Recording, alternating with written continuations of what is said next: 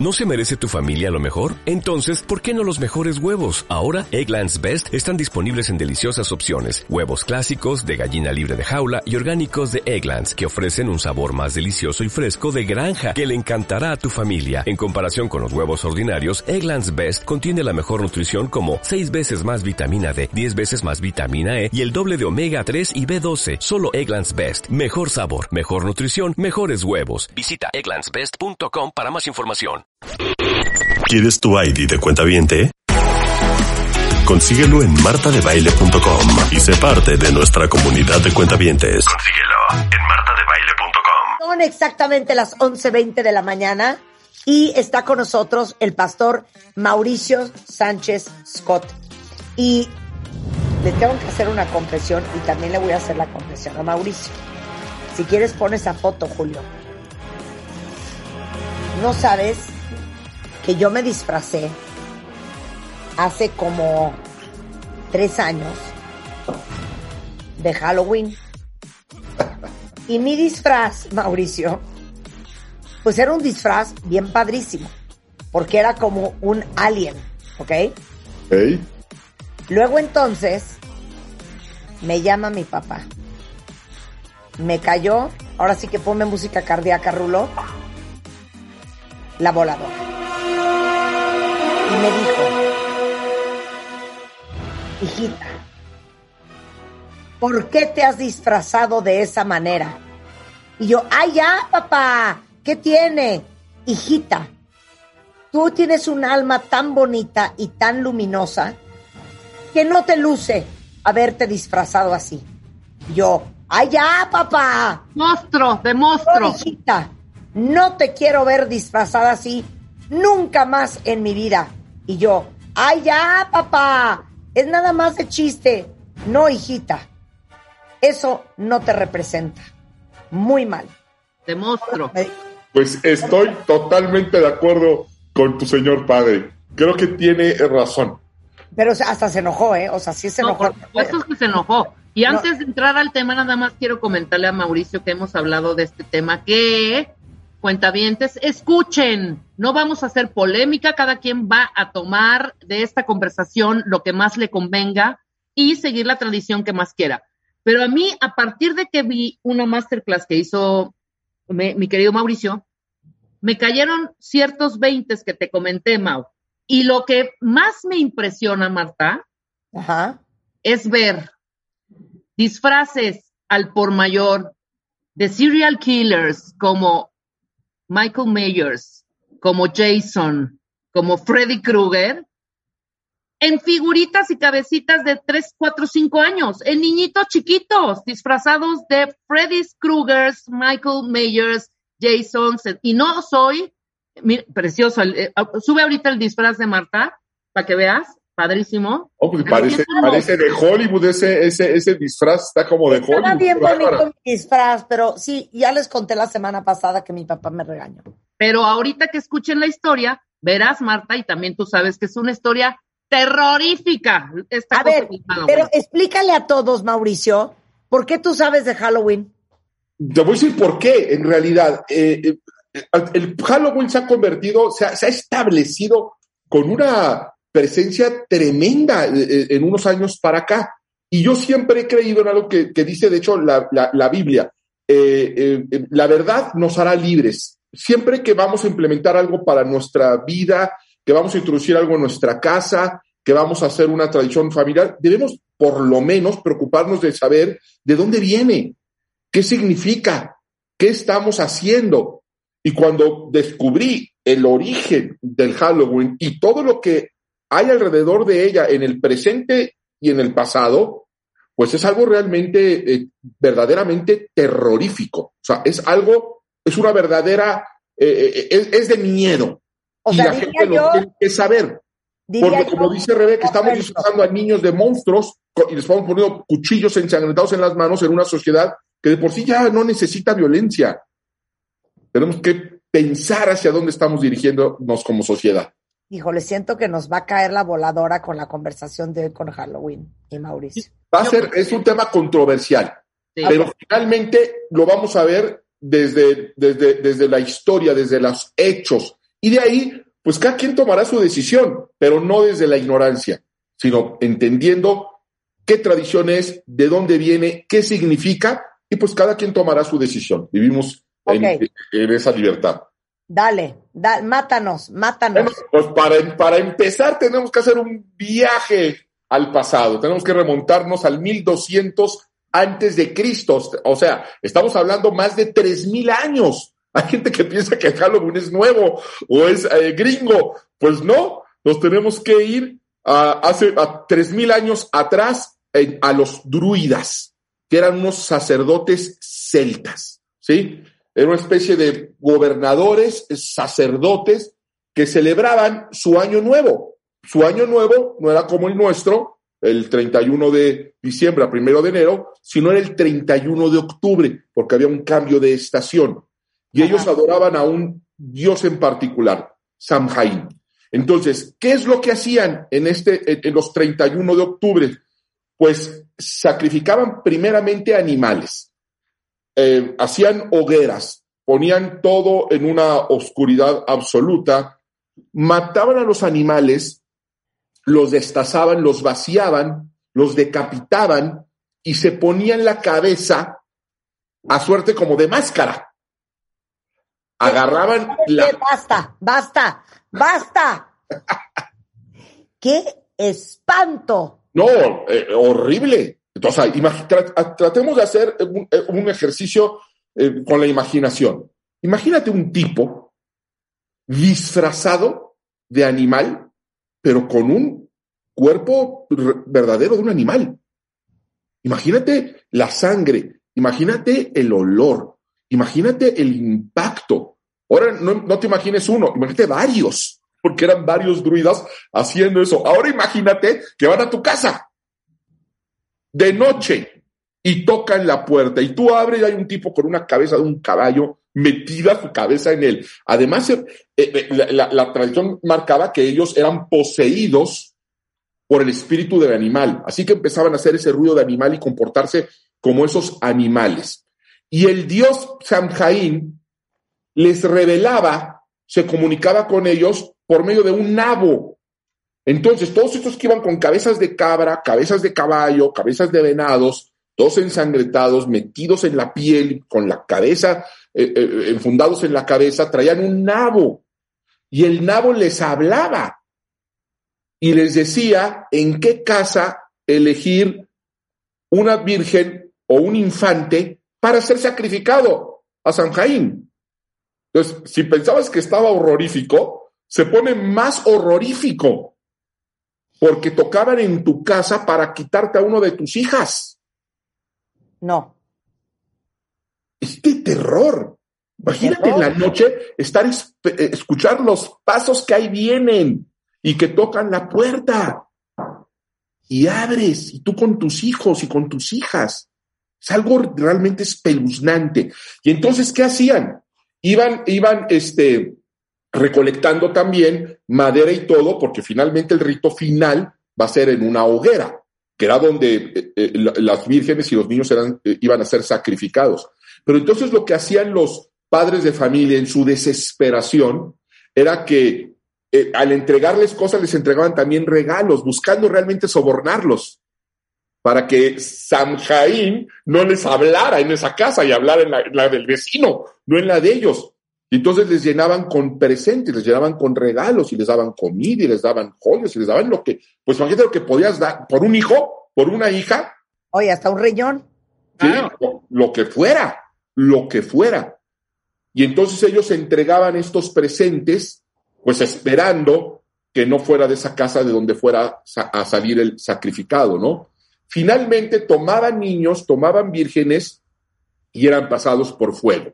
De hecho, la palabra en inglés fogata, que es bonfire, viene de ahí, viene de fire, de fuego, y de bones, que es huesos, porque era lo, lo que quedaban, los puros eh, huesos, ¿no? Y entonces, pues no nos es difícil realmente darnos cuenta que el Halloween moderno es una representación de eso. Ahora ya no sacrifican un animal, no se ponen la cabeza ensangrentada de- del animal, pero sí se ponen una máscara y sí tocan en la casa. Y de ahí viene el famoso eh, eh, truco o travesura. de que eh, quieres el truco, la, bueno, la, la- si no les dabas el truco, la travesura en esos tiempos era que se llevaran a tu hija y la quemaran. O sea, esa era la travesura. Y eso es finalmente lo que estamos representando. Ahora, uno puede decir, sí, pero eso fue en el pasado y muchas cosas han cambiado. Bueno, vamos a ver cómo llegó ahora e- eso a nosotros. Y es que para ahí, para ahí, para ahí. Vamos a hacer una pausa y regresamos. ¿Sabes qué? Yo me iba a disfrazar mañana. Bueno, gracias a Dios mi disfraz no es un disfraz de maldad. Pero se me están quitando las ganas, Mauricio, gracias. nomás se te van a quitar porque apenas estamos arrancando. Regresamos después del corte, el verdadero origen del Halloween. A ver si lo volvemos a ver igual y a ver si nos seguimos carcajeando igual al regresar en W Radio. Entra a wradio.com.mx. Checa más información de nuestros invitados, especialistas, contenidos. Y escucha nuestro podcast, Marta de Baile W. Estamos donde estés. Bueno, ahora sí que Mauricio Sánchez Coto, nuestro pastor cristiano, y nosotros estamos de quitarrisas, porque les estamos contando la verdadera historia detrás del Halloween, que empezó en el año 1200 con los míticos druidas, que básicamente para ahuyentar a los malos espíritus hacían sacrificios de animales, les cortaban la cabeza y se los ponían de máscara. Y no conforme con eso, el trick or treat, smell my feet, viene de que iban de casa en casa buscando a uno de los hijos de los de la aldea para sacrificarlos. Ahora, ¿cómo llegó el Halloween a nosotros? Vas, Mauricio. Bueno, cuando, los, cuando el imperio romano conquista a los celtas y descubren sus tradiciones y particularmente esta tradición de horror, de espanto, dicen, bueno, esto hay que erradicarlo, hay que, hay que borrar esta tradición. Y entonces sustituyen la fiesta Samhain por la fiesta Pomona, que era una diosa de manzanas y de frutos, ¿sí? Una fiesta totalmente lo contrario. Pero la tradición eh, continuó, no la pudieron erradicar, muy, pues sí, muy arraigada en las costumbres de las personas. Bueno, pues ha llegado hasta nuestra época, imagínate. Y más adelante, cuando llega el cristianismo, la iglesia católica, dándose cuenta que seguía esta celebración con sacrificios humanos, con toda esta eh, eh, eh, ritos pues, demoníacos, dice, no, pues sabes qué, ¿qué hacemos? Entonces, históricamente una forma de borrar una tradición es poniendo otra encima. Eso lo han hecho siempre los, los conquistadores. Entonces, lo que hace la Iglesia Católica, ¿sabes qué? Vamos a poner una fiesta patronal, un santo encima de esa celebración. Pero la situación estaba tan tremenda, Marta y Rebeca, que ¿saben cuál es el santo del 31 de octubre? Es Todos. la fiesta de todos los santos. O sea, no es, la- no es el, de, el de San Pedro y el la de San caballería encima. toda la caballeriza dice, ¿qué hacemos contra una celebración tan brutal? Dice, vamos a necesitar toda la caballería. No dejen a un solo santo fuera y ponen el santoral el día de todos los santos. ¿Para qué? Para que cualquiera que fuera tu santo lo celebraras ese, ese, día en lugar de andar con estas celebraciones mezclándolas con el paganismo. Y, y- y eso de todos los santos es All Hallows Day. ¿Sí? Y pero los seguidores a estas tradiciones dicen, nosotros no vamos a celebrar el All Hallows Day. Nosotros vamos a celebrar en la noche, en la víspera. Y es Hallows Eve. Y de ahí viene la palabra Halloween. De la resistencia a... Hallows Eve. ¿Sí? Hallows Eve, que es exacto. Halloween. De ahí viene Halloween. De esta resistencia de decir, mira, mientras ellos hacen su fiestita a sus santos en el día, nosotros en la víspera vamos a seguir celebrando a Samhain y vamos a seguir con los sacrificios y vamos a seguir con los animales y vamos a seguir con toda esta eh, eh, tradición horrenda. Así que así es como se va eh, filtrando el Halloween para llegar a nosotros en este día. Entonces, el mismo nombre, ¿sí? Es una declaración a favor de las tinieblas y en contra de las tradiciones cristianas. Y nuestro país particularmente, pues se declara más del 90% eh, católico. Sí. Y sin embargo, sigue permeando este Halloween. Entonces, la representación está clarísima.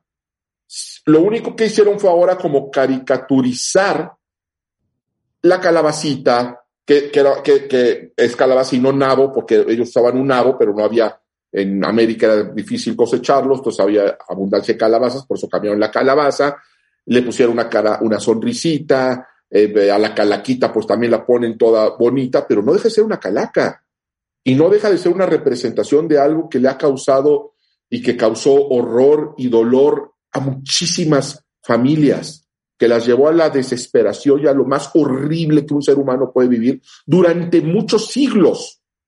Y eso es lo que estamos representando. No es moral, independientemente de las creencias, porque además no es bíblico, pero ni siquiera es moral. Ahora, no queda ahí.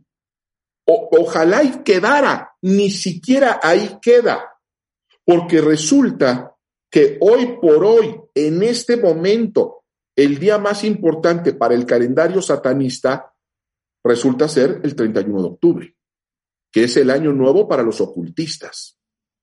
Y el escritor, el creador de la Biblia satánica, Anton Sandor Lavey, que si tú lo ves en una foto parece sacado de una película de terror ese hombre, parece que está disfrazado, pero no, no está disfrazado, así era él, el sumo sacerdote de Satán, fundador de la iglesia satánica en Estados Unidos, que escribió la Biblia satánica y, y todo la doctrina satánica establece el año nuevo para los ocultistas el 31 de octubre. O sea, esa misma fecha.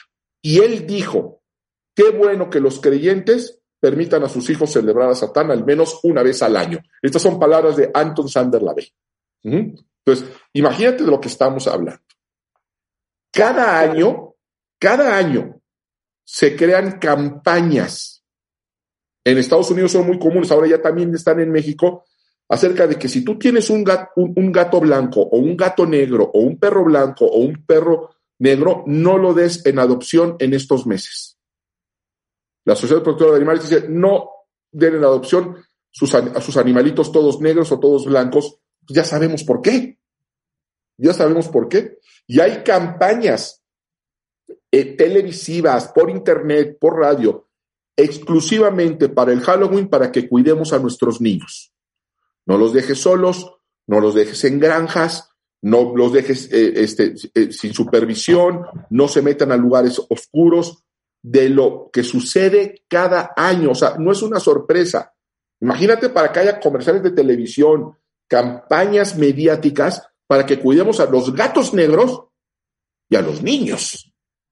Y eso sucede al mismo tiempo, en la misma noche que nosotros dejamos que nuestros niños celebren el Halloween. ¿Qué tal, eh? Entonces, es algo que aparte, a ver, Julio, postea las fotos que están en el guion de cómo eran los disfraces de Halloween antes. Hasta hace poco tiempo. Estos sí están horrendos, ¿eh? Eso sí, da susto. Bueno, Ahorita se los posteo, eso sí da susto. Así ha sido siempre, hasta hace unas décadas. Entonces, ese es el tipo de... Si ahorita que vean este, la audiencia las fotografías de cómo, han celebrado Halloween históricamente las personas, desde que hay fotos, son fotos de 1920, 30, 40, 50 y hasta los años 60. Dices, eso no está bien. O sea, e, esas personas no son normales. Disfrazar así a tu hijo en la noche y dejarlo salir, eso no es normal. Bueno, es la misma celebración, nada más que cambiaron de colores y de diseñador. Es la única diferencia. Pero el contexto es exactamente el mismo. Ahora, te comentaba fuera del aire de un libro que, se, que lo escribió una mujer que se llamó Doreen Irving. Esta mujer fue la concubina del sumo sacerdote de Satán fue la más grande bruja de Europa Oriental, sacerdotisa por más de 30 años. Y ella escribe este libro, De la brujería a Cristo, así es el título del libro. Y ella dedica un capítulo al Halloween, pero dice unas palabras escalofriantes. Dice, si tuvieran idea de lo que realmente es Halloween, ni lo mencionarían delante de sus hijos. Eso lo dijo alguien que sabe de brujería, alguien que sabe de ocultismo a un nivel tremendo. Y dice, los padres ni se atreverían a mencionarlo si supieran lo que se mueve alrededor del Halloween. Entonces, no es una fiesta inocente, no es cierto. Trae un contexto histórico terrible y cosas terribles suceden en paralelo. Entonces, nada más por, por sentido común debemos decir, al menos esa noche no, la misma noche que los satanistas están celebrando, nosotros unirnos a una celebración que de alguna forma está rememorando esas mismas prácticas satánicas, pues es totalmente inconsistente. Y en una, vuelvo a repetir, han cambiado el disfraz de monstruo o de demonio, pero por un asesino múltiple, por un Jason, por un Freddy Krueger, por, y, le y le ponemos a nuestros hijos un cuchillo ensangrentado. No, pero es que no es sangre, es colorante, pues sí, pero está representando sangre, violencia, asesinato, creo que no es hacia donde deberíamos estar dirigiendo a nuestros hijos como sociedad. Y como creyentes, la Biblia nos exhorta a no participar en las obras infructuosas.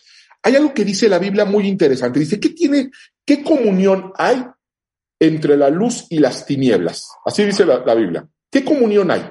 ¿Cómo puedes tú juntar la luz y las tinieblas? No hay comunión, no hay forma, no hay manera. Bueno, ¿qué tiene que ver un vampiro, un monstruo, un asesino serial con Jesucristo? Nada, no tiene nada que ver. Entonces no puede haber comunión. Y nosotros estamos tratando de hacerla. Entonces, esos son los datos y ahí están. Y mucha gente dirá, porque lo que siempre dice, no, es que es una tradición. Bueno, no es una tradición cristiana, no es una tradición católica y no todas las tradiciones son buenas tradiciones.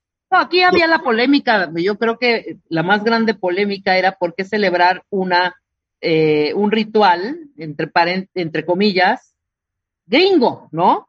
O sea, ¿por qué Halloween? Si el Halloween, no, tampoco es gringo. No, ni es gringo. Viene de exactamente, tampoco viene de, de allá. Y aquí como que se mezcla un poco, eh, Mauricio, aquí se mezcla el Día de Muertos, el Día de Todos los Santos, más el 31, que es el, la Noche de Brujas, ¿no?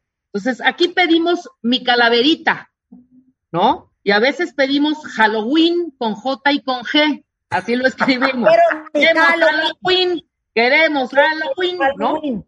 Pero evidentemente, claro, con total desconocimiento de lo que representaba este ritual eh, en, los celtas, ¿sabes? Y lo que viene ahora, hoy, o sea, lo que representa para nosotros, ¿no? Para, para los papás es que se diviertan un rato los chavitos, que toquen las puertas y se llenen de dulces, ¿no? ¿Sabes? Considerando, y vuelvo a lo mismo, que es una noche peligrosa. Y eso lo sabe cualquier persona, cualquier asociación que se dedica a cuidar niños y cualquier sociedad protectora de animales. Es una noche peligrosa que celebra las tinieblas, que tiene un contexto horrorífico, que vuelvo a repetir, le causó un horror a muchas familias durante muchos siglos y nosotros no deberíamos estar siendo partícipes eh, de eso. No de alguna manera movemos energías, ¿no? Con conocimiento o desconocimiento, pues se movieran ciertas energías ahí, ¿sabes? Pero hay, gente, hay, gente que no cree, hay gente que sí cree, vuelvo a repetir, vivimos en una, en, en una nación creyente. ¿sí? Y la Biblia es claro, eso pregúntenselo al sacerdote de su parroquia o a su pastor. La Biblia es puntual en eso, no participen en las obras infructuosas de las tinieblas. El Halloween no tiene que ver con la luz, no tiene que ver con ángeles, no tiene que ver con Dios, tiene que ver con todo lo que, lo que está relacionado con las tinieblas. Sí, y ese desconocimiento que haces una fiesta de disfraces en donde quieres monstruos y te llega alguien disfrazado de Bob Esponja y dices, ¿qué pasó? O de la chilindrina o el chavo, o de la chilindrina o el chavo, ¿me explicó? O el, vaquero con un paliacate en la garganta. Y, no es tampoco que estamos en contra de, de, los disfraces. Te puedes disfrazar, pero de monstruo, de asesino serial, de en esa noche, pues está raro. Hay una inconsistencia en ello. Y te digo, la, los dos argumentos a favor es, ay, es que es muy bonito. ¿Bonito? ¿Qué tiene bonito? No tiene nada de bonito. A ver, pues regrésate al tiempo y que te encuentres un papá que le sacrificaron a su hijo, a su hija, para, que, para ver, a ver si es bonito. No, es de, es, de, es de mal gusto, es horrenda la historia. Y dos, no, pues es que es una tradición. No, no es una eh, tradición del pueblo eh, cristiano, no es una tradición de un creyente, no es una tradición de, eh, de nosotros. Y no todas las tradiciones son buenas. Tradición es aquello que se va pasando de generación en generación. Claro. Hay tradiciones que se han ido pasando y que no por eso son buenas. Y hay, y hay cosas que no son tradiciones y que quizá deberían de empezar a ser tradiciones. Deberíamos empezar a adoptarlas. Por eso, Mauricio, pregunta, ¿podemos celebrar Navidad? Esa es una muy buena pregunta. Por supuesto. ¿Por qué? ¿por qué? Porque es una buena tradición. Es una hermosa tradición. Estamos, estamos celebrando el nacimiento de Jesús. Y hay quien dice, no, pero es que antes era una fiesta pagana. Sí, es verdad. Antes era una fiesta pagana y el cristianismo puso, justo lo que estábamos hablando, una celebración ahí. Pero es una bonita tradición. Ahora, hay quien dice, pero es que ese día no nació Jesús. Tampoco el 10 de mayo nació tu mamá y la celebramos el 10 de mayo. ¿Sí? ¿Por qué? Porque es una bonita tradición celebrar a nuestras mamás. Entonces, hay Pero también la tradición de poner los altares me parece a mí una bonita tradición, ¿no? Poner el altar, honrar a los muertos, ¿sabes? Eh, ponerles las cosas preferidas que pudieron aquí en la tierra disfrutar y que ya no, y esperan que si lleguen, lo vuelvan a disfrutar desde el más allá, que es también una historia medio macabra. Y te digo medio macabra porque todavía se hace y se hace 100% creyendo en este rito y en esta tradición. Yo fui a una cena en donde éramos tres y los demás eran muertos y estaba puesta la mesa y habían, y habían 12 servicios en la mesa para sentarnos porque en un momento iban a bajar todos los muertos de esta familia. Ir con nosotros, por supuesto, ¿sabes lo que hice? Dije, perdón, perdón, me estoy, me estoy sintiendo un poquito mal, los dejo y me fui. Yo no entré a esa tradición tampoco, que también son un poco...